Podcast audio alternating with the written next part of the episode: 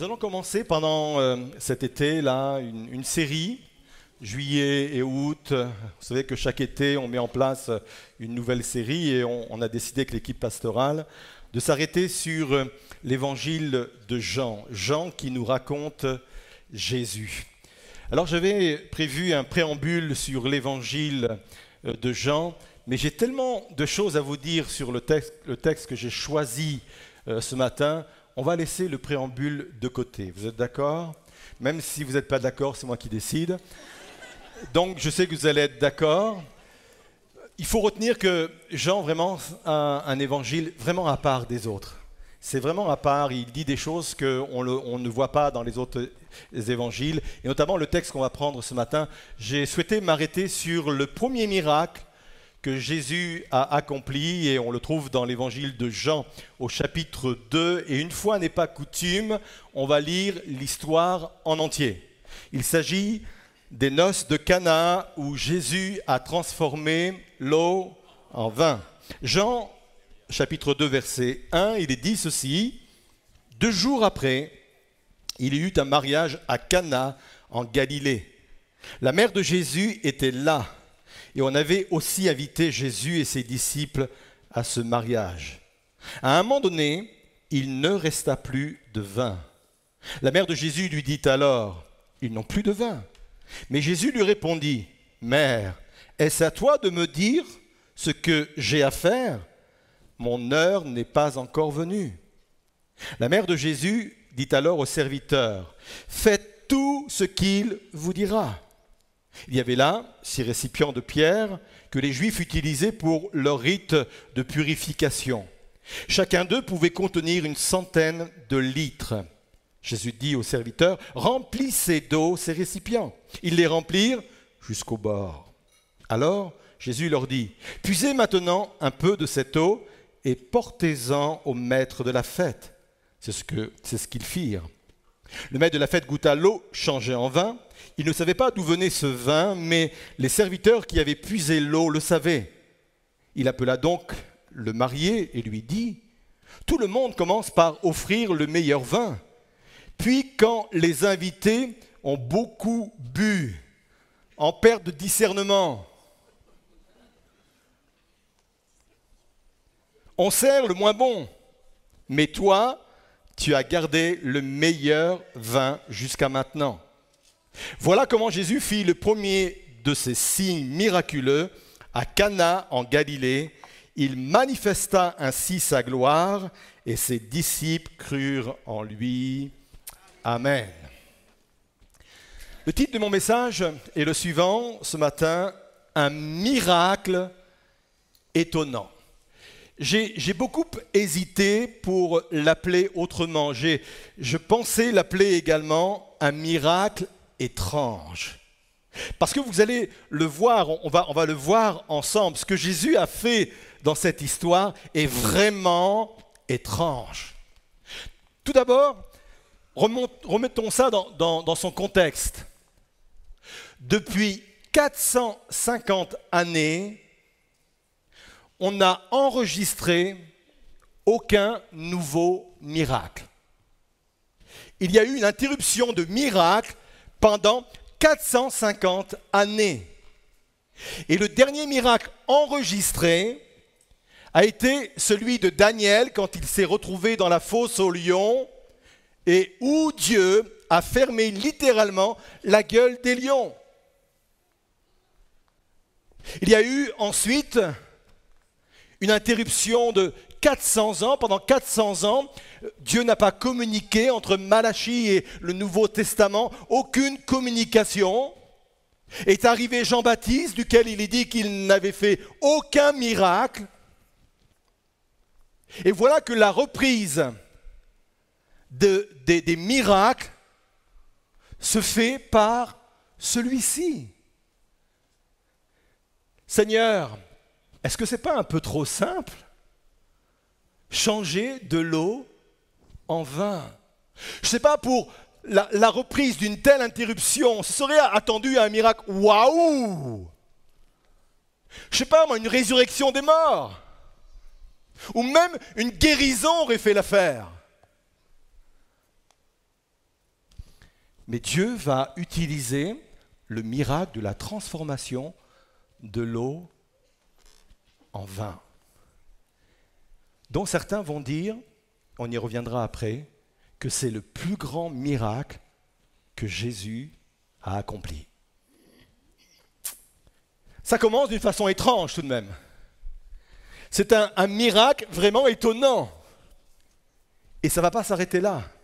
On va rentrer dans, le texte et, on va voir qu'il y a des choses intéressantes encore à retenir. Et j'ai pris ou mis de côté pour vous quatre enseignements qui se dégagent de ce miracle. Quatre. Nous y allons On y va.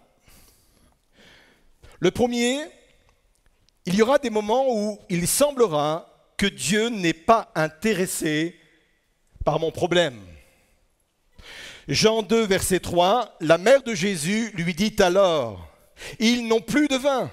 Mais Jésus lui répondit, Mère, est-ce à toi de me dire ce que j'ai à faire? Mon heure n'est pas venue. La mère de Jésus dit alors au serviteur, Faites tout ce qu'il vous dira.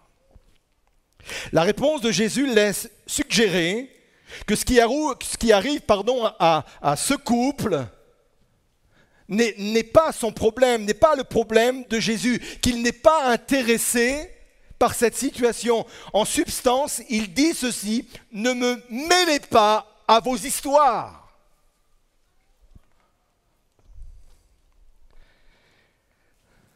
Dans chacune de nos situations, dans chacun de nos moments, nous aurons parfois cette impression. Face à certains événements, face à certains déroulements, face à certains ressentis, face à, certains doutes, nous serons tentés d'interpréter cela comme un désintéressement de Dieu. Dieu se désintéresse de mes combats, Dieu se désintéresse de mes préoccupations. C'est vrai que la réponse de Jésus, je vous l'accorde, elle est quand même ambiguë. Mais moi, j'admire les mamans. Mesdames, Dieu vous donne beaucoup de clairvoyance concernant vos enfants. Quand Jésus semble dire non, Marie interprète oui. La preuve, c'est qu'elle s'empresse d'aller voir les serviteurs en disant, attendez, bougez pas. Hein. Il va venir vers vous, il va vous demander quelque chose, mais surtout, faites tout ce qu'il vous dira.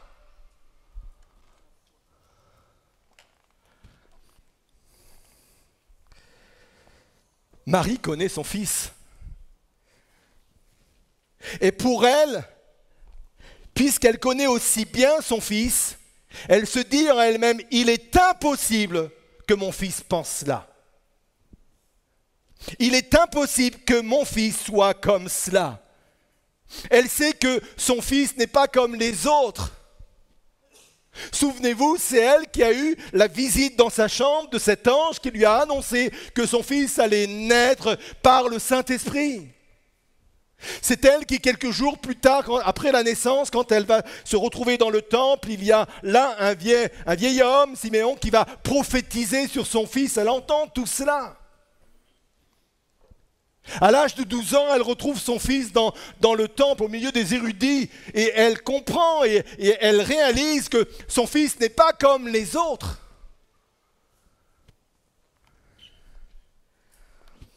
Au fond de son cœur, elle sait que viendra un temps où sa gloire va commencer à se révéler.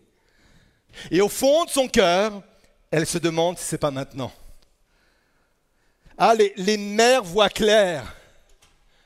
Mesdames, Dieu vous a donné des discernements. Chère maman, Dieu vous a donné de la clairvoyance. Je suis papa, moi je sais que ma femme voit des choses que je ne vois pas. On appelle ça l'intuition féminine, c'est beaucoup plus que cela. Cette maman a dit non, c'est pas possible. La réponse qu'a fait Jésus, ça c'est pas la réponse de mon fils. Je connais trop mon fils pour qu'il se désintéresse de cette situation. De même que Marie connaissait son fils, apprenons à connaître Jésus. Plus nous le connaîtrons, moins il y aura de doute en nous. Moins il y aura de mauvaises interprétations des événements ou des choses qui nous arrivent. Moins il y aura de fausses interprétations concernant les intentions de Dieu. si je suis dans une passe difficile, je sais, je sais parce que je connais Jésus, parce que j'ai une relation avec lui, je sais qu'il n'est pas désintéressé par ce qui m'arrive. Et c'est ma connaissance de Jésus qui va me permettre de m'accrocher à cela. Un autre aspect de la question. Parfois, nous avons l'impression qu'il ne s'intéresse pas à nous parce que l'on juge que ce n'est pas important pour lui. Dieu, il faut le garder, entre guillemets, uniquement pour les choses importantes. Là, dans ce cas présent, plus de vin. Est-ce que ça vaut la peine d'impliquer le Dieu de l'univers dans un problème logistique?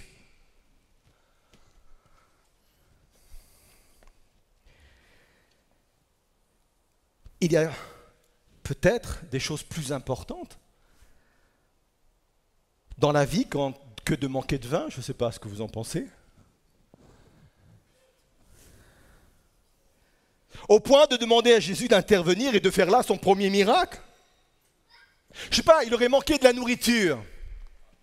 On aurait pu dire, ouais, peut-être que ça mérite que Dieu intervienne, que Jésus intervienne. Je ne sais pas, il aurait manqué des, des finances. Je sais pas, il aurait manqué de, santé, quelqu'un serait tombé malade. Oui, là, là, ça vaut la peine que Jésus intervienne. Mais franchement, pour une question de logistique, pour une question de la vie de tous les jours, même si c'est un mariage, intervenir, faire intervenir le Dieu de l'univers uniquement pour une question de vin.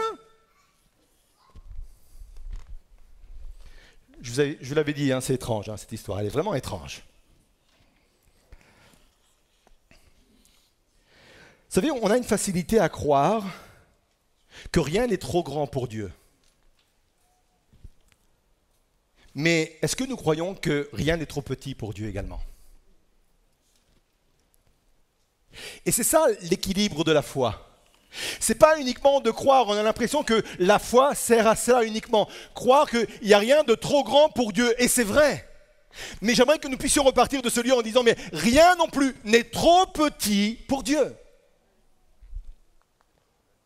Si c'est important pour toi, c'est important pour Dieu. Vous savez, on ne réagit pas tous de la même façon aux, événements. Il y a des événements où on va, les considérer, ouais, c'est rien, c'est de la bricole, ça. Pour d'autres, ça va les impacter terriblement. Parce qu'on n'a pas eu le même parcours, on n'a pas la même endurance, on n'a pas vécu les mêmes choses, on n'est pas blindé de la même manière. Mais peu, mais peu importe, si c'est important pour toi, c'est important pour Dieu. Si c'est un souci pour toi, c'est un souci pour Dieu. Si ça t'empêche de dormir, je ne vais pas dire que ça empêche Dieu de dormir parce que Dieu ne dort pas, mais il se préoccupe que ça t'empêche même de dormir.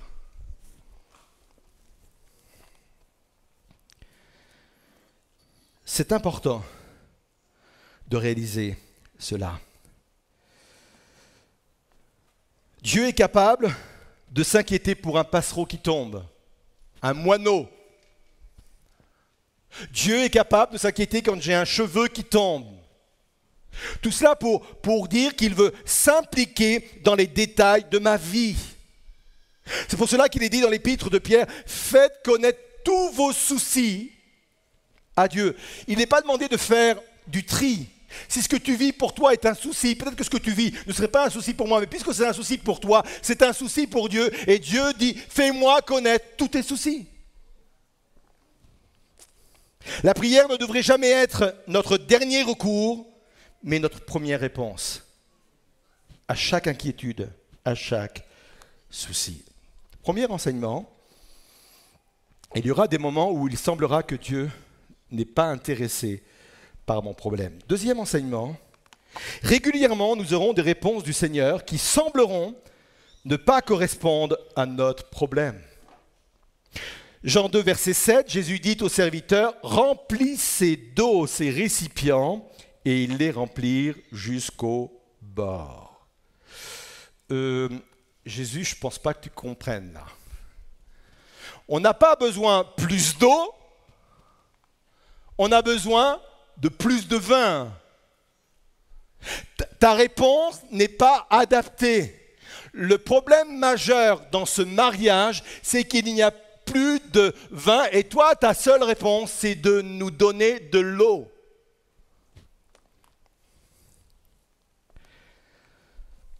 Ce n'est pas la première fois que Jésus donne une réponse qui semble ne pas correspondre aux besoins.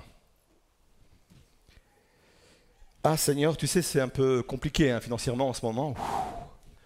C'est hyper compliqué, euh, j'arrive pas à gérer toutes mes dépenses. Les fins de mois sont compliquées et, et j'ai besoin que tu viennes à mon aide. D'accord Bien, donne. Sois plus généreux. Proverbe 11, verset 25, une personne généreuse sera comblée de bien en retour. Celui qui donne à boire sera désaltéré. Mais Seigneur, ta réponse, elle ne semble pas euh, répondre vraiment à mon besoin. Elle semble même contraire. Seigneur, en ce moment, c'est compliqué avec mes collègues, avec mes supérieurs au travail. Je suis mis de côté. On me fait porter le chapeau alors que je n'y suis pour rien. As-tu une réponse? J'ai besoin que tu m'aides. D'accord. Aime tes ennemis. Pardonne-leur. Parce que si tu aimes que ceux qui t'aiment, qu'est-ce que tu fais de plus que les autres? Seigneur, tu n'as pas compris. Seigneur, j'ai besoin d'un travail. Seigneur, j'ai besoin de me marier. Et la réponse du Seigneur dit, attends, mais je fais que ça que d'attendre. Je suis fatigué d'attendre. Régulièrement, nous aurons des réponses du Seigneur qui sembleront ne pas correspondre au problème.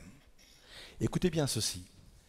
Dans mon ministère, j'ai rarement rencontré des personnes qui étaient déstabilisées dans leur foi parce que Dieu leur demandait quelque chose de trop difficile.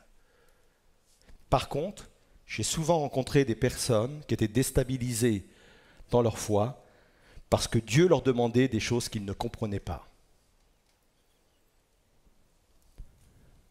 Et c'est le cas de, Naaman. Naaman, il n'est pas déstabilisé parce que le prophète lui demande quelque chose de compliqué, au contraire. Naaman, c'est un lépreux, c'est un général qui est lépreux. Il va auprès de l'homme de Dieu pour recevoir la guérison. Et quand l'homme de Dieu le reçoit, il lui dit, c'est bien, pour ta guérison, il faut que tu ailles te plonger cette fois dans le Jourdain. Et Naaman est déstabilisé dans son fonctionnement, il est déstabilisé dans sa foi. Non pas parce que le prophète, Dieu lui demande au travers du prophète quelque chose de compliqué, mais il lui demande quelque chose qu'il ne comprend pas. Et très souvent, les chrétiens sont déstabilisés dans leur foi parce que Dieu leur demande des choses qu'ils ne comprennent pas.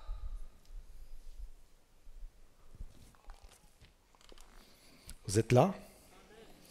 Je m'inquiète pour vous. Le miracle ne se produit pas dans la compréhension, mais dans l'obéissance.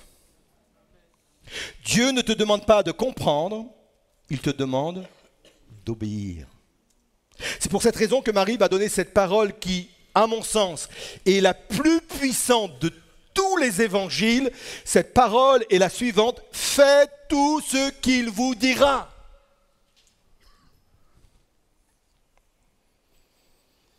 Pourquoi dit-elle cela aux serviteurs parce qu'elle anticipe d'éventuelles incompréhensions. Elle sait que son fils va leur demander des choses qu'ils ne sont pas forcément à même de comprendre. Et je le répète, certaines bénédictions sont souvent suivies d'un ordre auquel on a obéi. À cet ordre, Jésus va ajouter un autre tout aussi fou.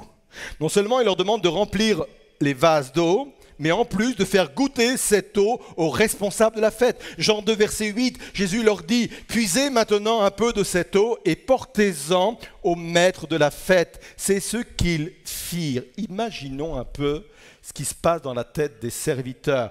Le miracle n'a pas encore eu lieu. Il y a de l'eau. Et il demande aux serviteurs de puiser de l'eau et d'aller faire goûter cette eau à leur boss. Le boss, il en a plein la tête, lui. Il dit, je ne sais pas comment gérer cette situation. Il dit, il faut que je trouve vraiment une solution parce que ma réputation est en jeu. Moi, je suis organisateur de mariage. Et si on, dit que, je ne sais pas organiser ou qu'il y a de, tels manquements dans un mariage, moi, c'est mon boulot que, que je vais perdre. Et voilà qu'on demande à ses serviteurs d'aller porter de l'eau à, leur patron, à leur boss. Plaisanterie. Comment il va prendre le truc, le gars? Mais ils obéissent. La transformation a lieu dans une dynamique d'obéissance et de foi. Ils auraient pu argumenter. Ils cessent toute argumentation. Ils se basent sur la parole de Marie. Faites tout ce qu'il vous dira. Et pendant qu'ils sont en train d'obéir, dans cette dynamique d'obéissance et dans cette dynamique de foi, quand ils arrivent auprès de leurs responsables, ce n'est plus de l'eau qu'ils ont à proposer, c'est du vin. Le miracle a eu lieu.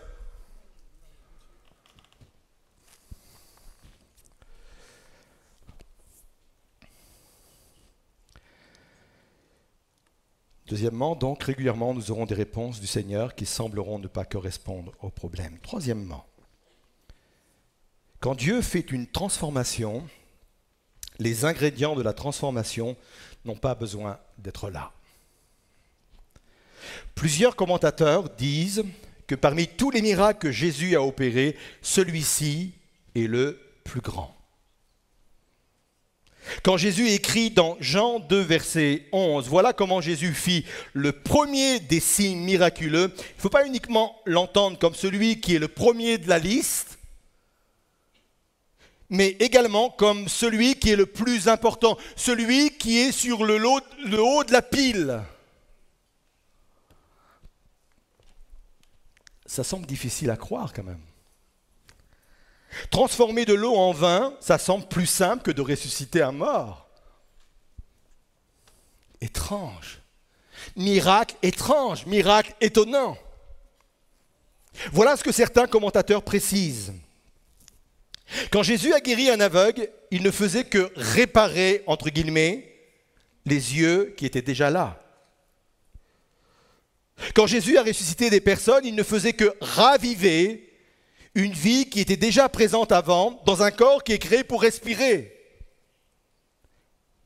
Quand Jésus a multiplié du pain, il n'a fait qu'augmenter quelque chose qui existait déjà. Avec ce miracle de Cana, il a créé quelque chose de différent. Quelque chose qui n'avait rien à voir avec le produit dont il s'est servi.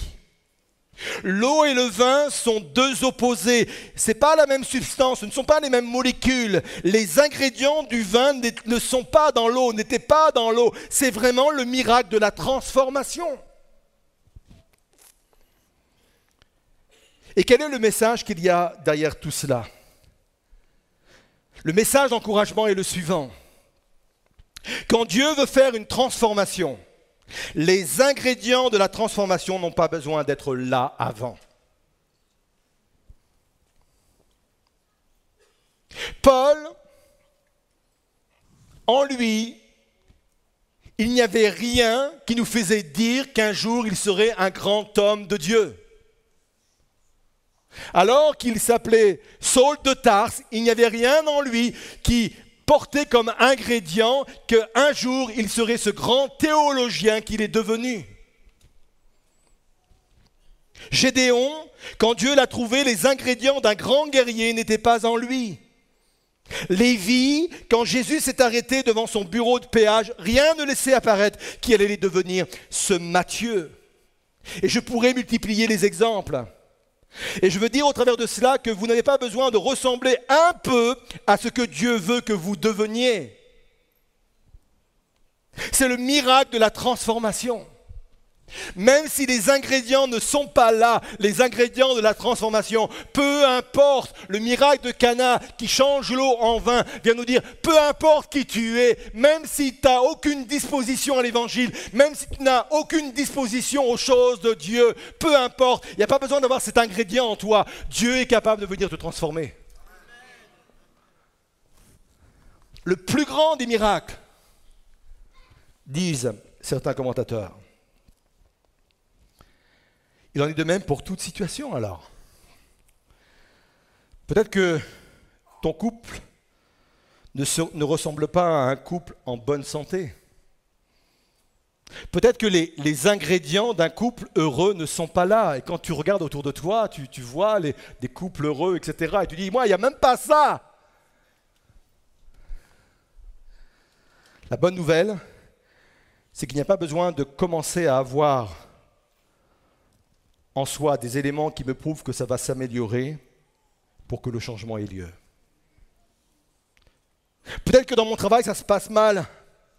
Et peut-être que je me dis, mais rien ne me dit que ça va bien finir. Bien au contraire, tous les éléments qui sont en place me font dire que ça va mal se terminer. Pas de problème.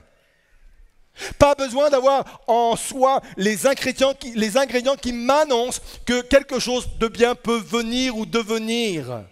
C'est le miracle de la transformation.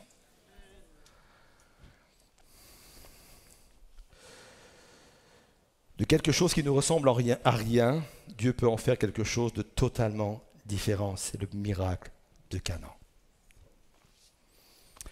Mon dernier point est le suivant. Dieu pourvoit à l'estra. Vous savez, l'estra, c'est le petit plus. Ah, j'aime bien cette partie. Jésus a repéré six grands vases d'eau en pierre contenant chacun une centaine de litres. Je fais le calcul, ça correspond à peu près à 800 bouteilles de vin. Belle cave, hein? Et les commentateurs disent également qu'ils estiment qu'il y en avait beaucoup plus que pour répondre aux besoins. Tout cela en, tenant compte que généralement le, mariage même durait pratiquement la semaine. Et certains commentateurs disent, mais, c'est comme si que Dieu avait exagéré le miracle. C'est comme si que Dieu l'avait amplifié bien au-delà des, des, besoins présents. 800 bouteilles de vin. Il y a quelqu'un qui a dit Amen là. Il rêve déjà, il voit sa cave remplie de bouteilles.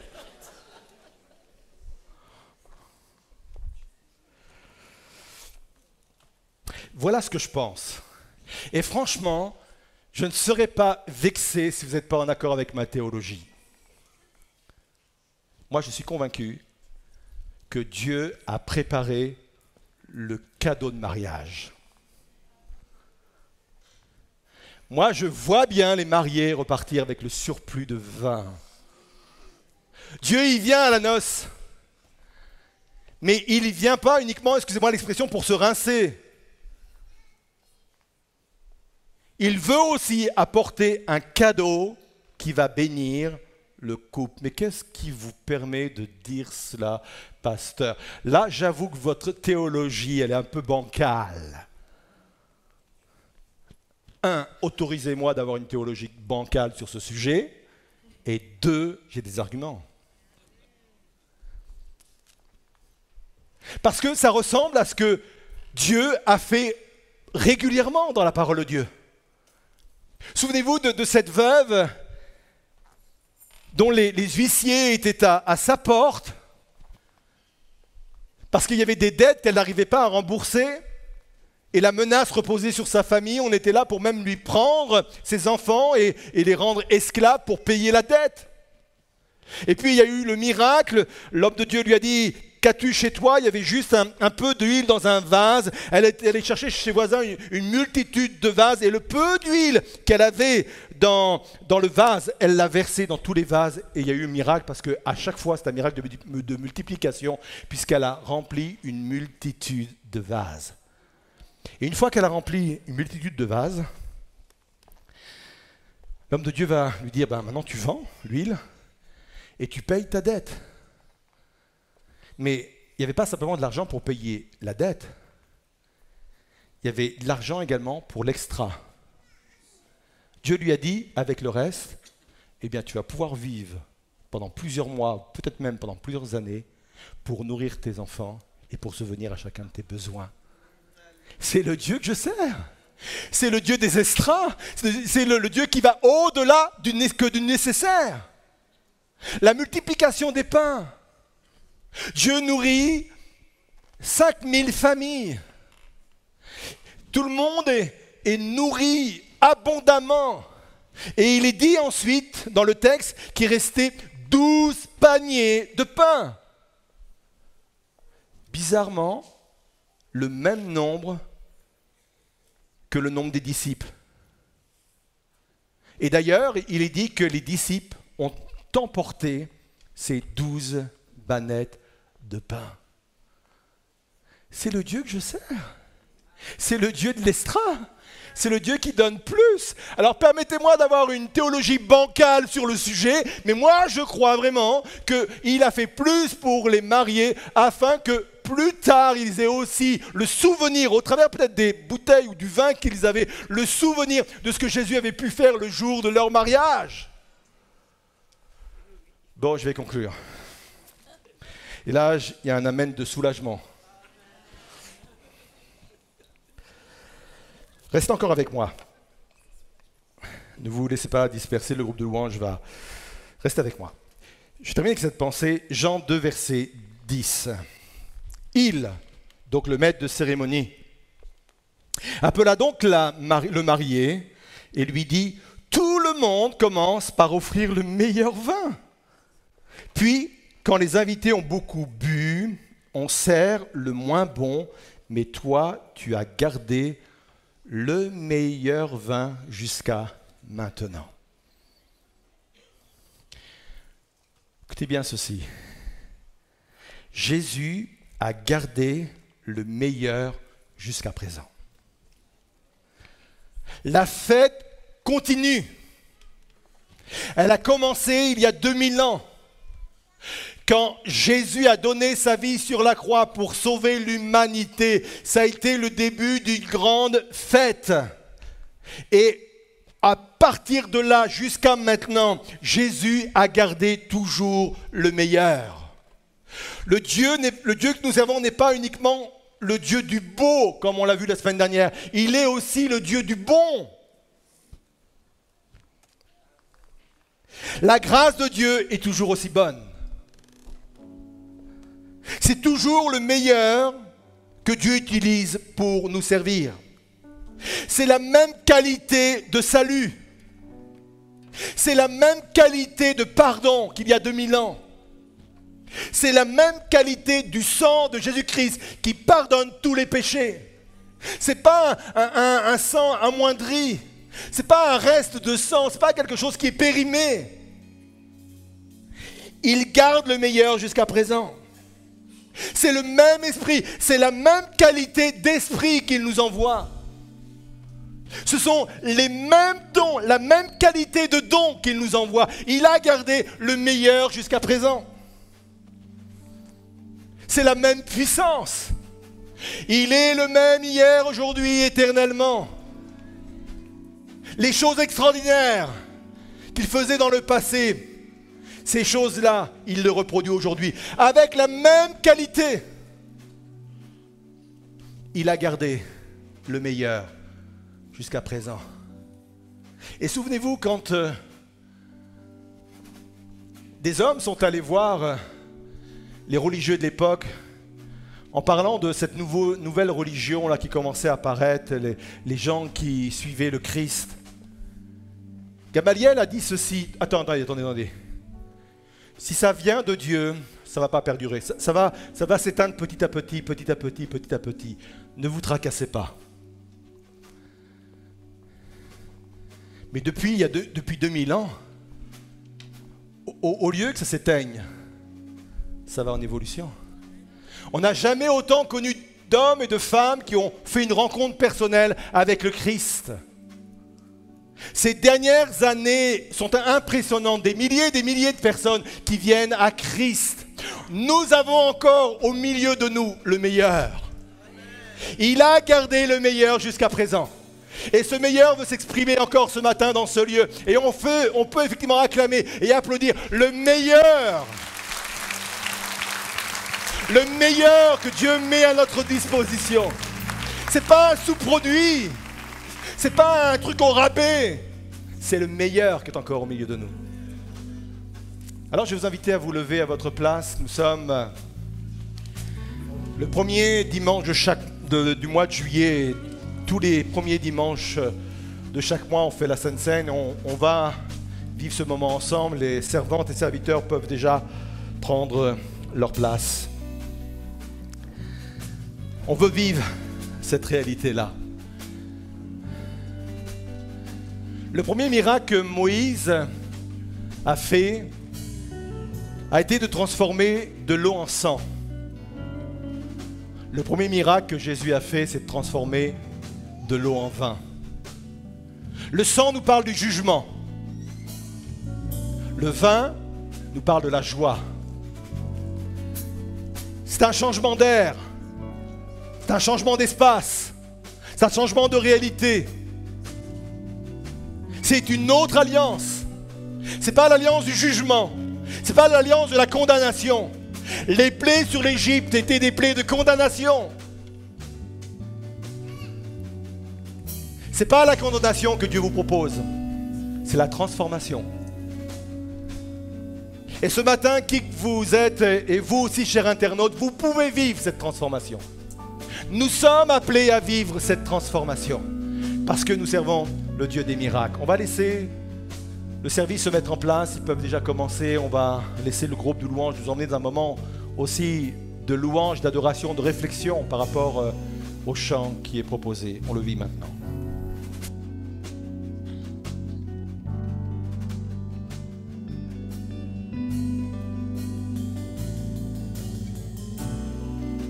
Le Dieu qui peut rendre la vue est présent tout autour de moi, présent tout autour de moi.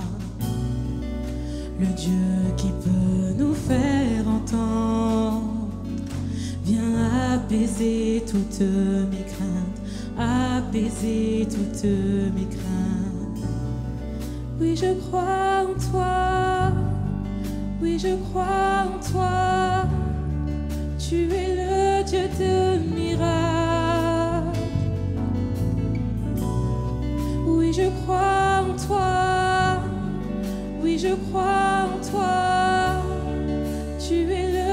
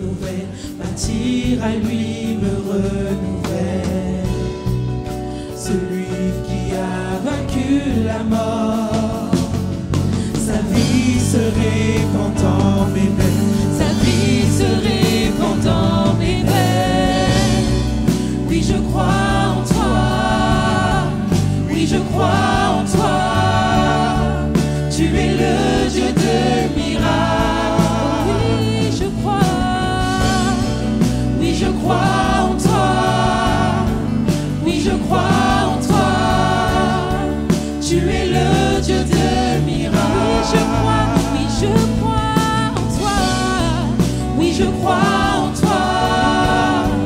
Oui, je crois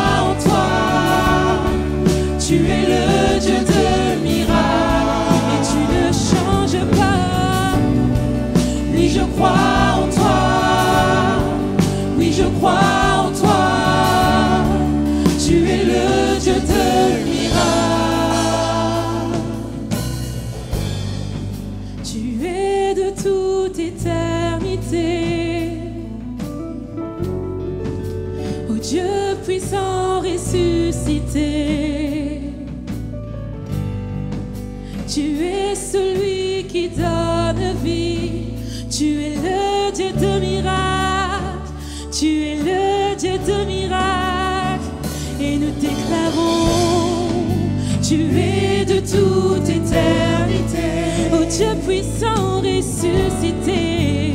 Dieu puissant ressuscité. Tu es celui qui donne la vie. Tu es celui qui donne vie.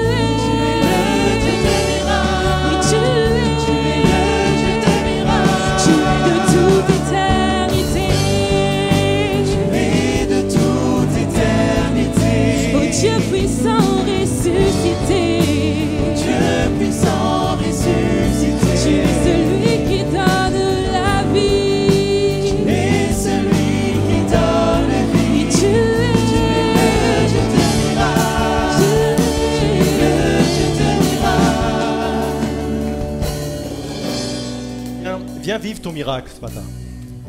Je ne sais pas ce dont tu as, tu as besoin, je ne sais pas ce qui t'a amené peut-être à venir euh, dans ce lieu. Peut-être que tu n'es pas habitué de ce lieu ou tu n'es pas habitué à te connecter sur euh, cette église. Je ne sais pas ce qui vous a poussé à être dans ce lieu.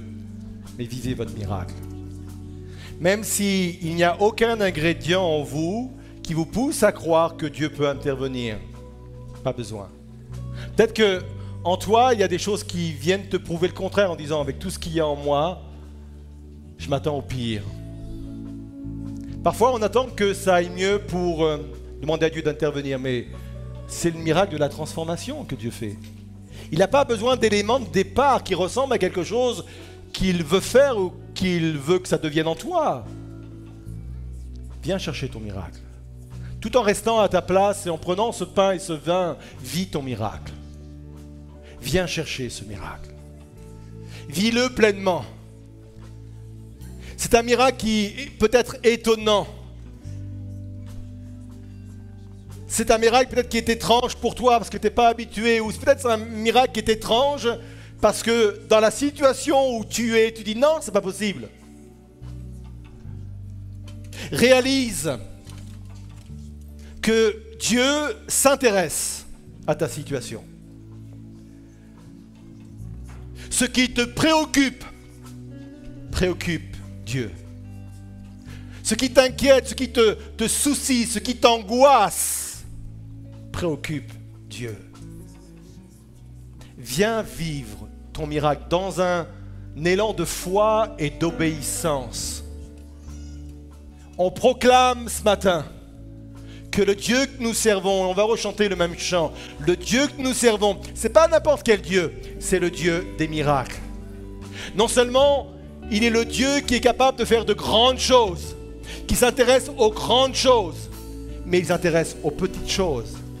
Et peut-être que ce qui t'embête ce matin, c'est qu'une petite chose. Mais vous savez qu'une petite chose peut être très dérangeante.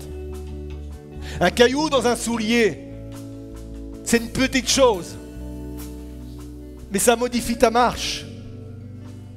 Et peut-être que c'est une, accumulation, plein de petites choses qui viennent te déranger, te tourmenter. Nous appartenons au Dieu de miracles. Saisis par la foi le miracle que Dieu te demande de vivre ce matin. Rechante tout en prenant le pain et le vin, on rechante ce chant. Oui, je crois en toi. Oui, je crois en toi. Tu es le Dieu de miracles. Oui, je crois en toi. Oui, je crois en toi.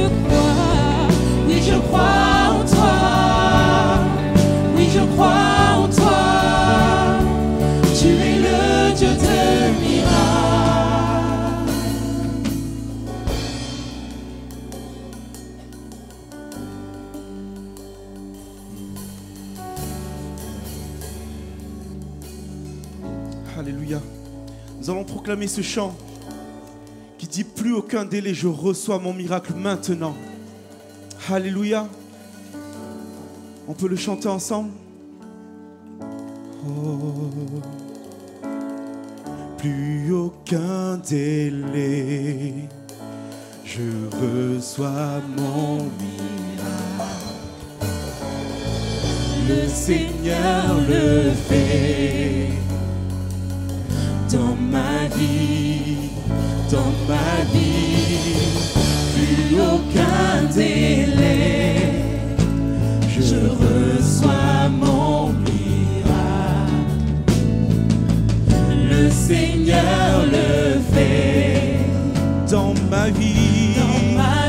proclame ensemble.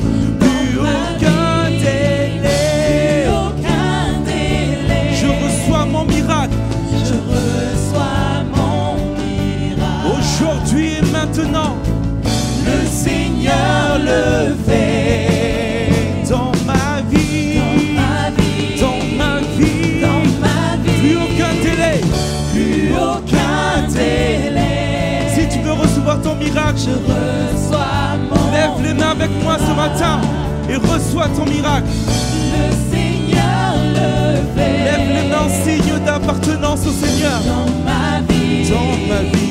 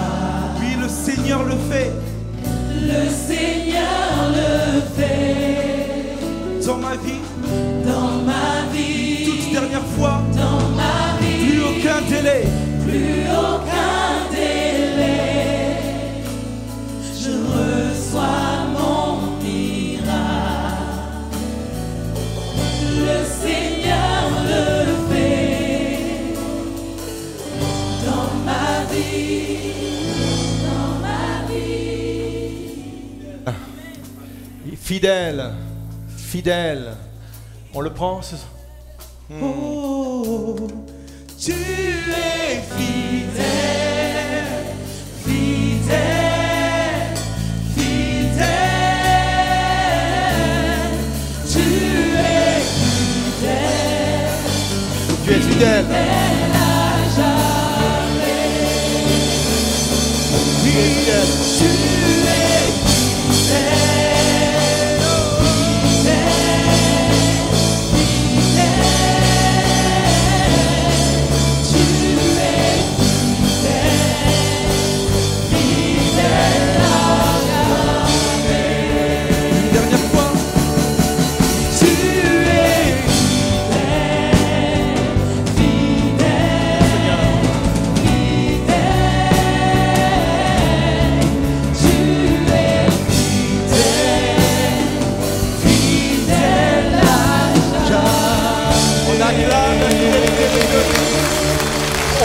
Des cris de joie vers celui qui est fidèle. Il est fidèle.